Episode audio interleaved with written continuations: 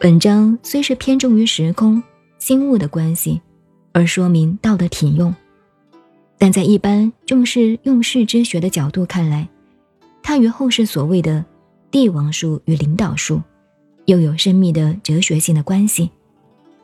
因为从传统的政治哲学来讲，王者设官制时，所谓官的定义，应该有两种。一，从政治制度来讲，官者管也，官便是管理的意思。二，从人主的领导政治哲学来讲，官者犹如人体的官能。所谓五官百骸，各有其所思的专职所思的分别事物，终须汇报于中枢统领的首脑，以作智慧的处理。而辅助头脑最得力的官能，便是眼目的视力、耳朵的听觉，以及全身的触受所及的清明之官。自古及今，无论是为专制的帝王制度，或者自由的民主制度，始终不外这一原理。然而，目之所见，耳之所闻，触摸之所及。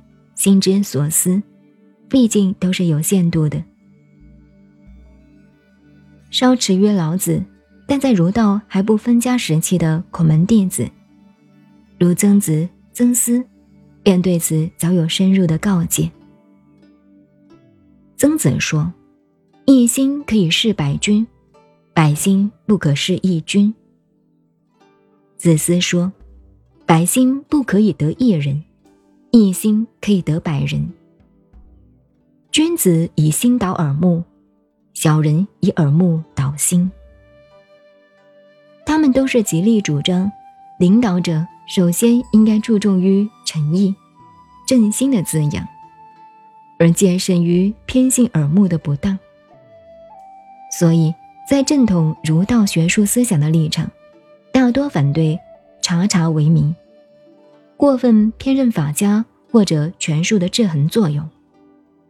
所谓“察见渊云者不祥”，便是此意。讲到这里，姑且让我们不伦不类，走出老子道家的范围，插入一段晚唐时期一个禅宗的故事，或者可以得到他山之石可以攻玉的妙语之趣。古灵神赞禅师悟道以后，有一天看到他的授业本师在窗下看经，正好有一只蜜蜂飞头纸窗钻不出来。古灵便趁机说：“世界如许广阔，不肯出，钻他固执驴年去。驴年。”是代表永远没有这一年的意思，因为地支十二生肖里没有驴。说晋曰：“空门不肯出，头窗也大吃。百年钻固执，何日出头时？”他的授业本师因此启发，而终于大彻大悟。后人对这个学案又写了一首诗记，说：“神爱寻光纸上钻，不能透过几多难。忽然撞着来时路，使性平生被掩瞒。人活老了，便可知道有许多人间世事，被自己耳目所欺骗。”被自己的情感主观所蒙蔽的非常之多。既然自己的耳目也难以全信，尽为真实，只有用心体会历史法则的执故之道，以御今之有，能知古史是为道己，才最为切实得当。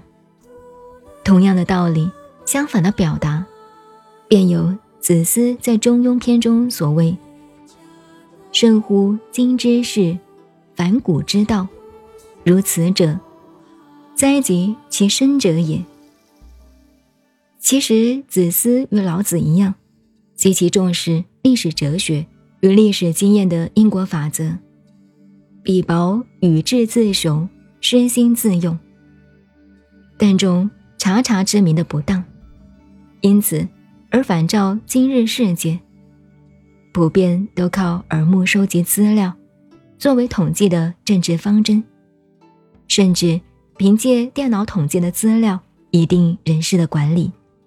有时碰到电脑本身的误差，或者人为有意对电脑错误操作时，想起老子“此三者不可致极，故混而为一”的妙语，在无可奈何之处，便只好哑然做会心一笑了。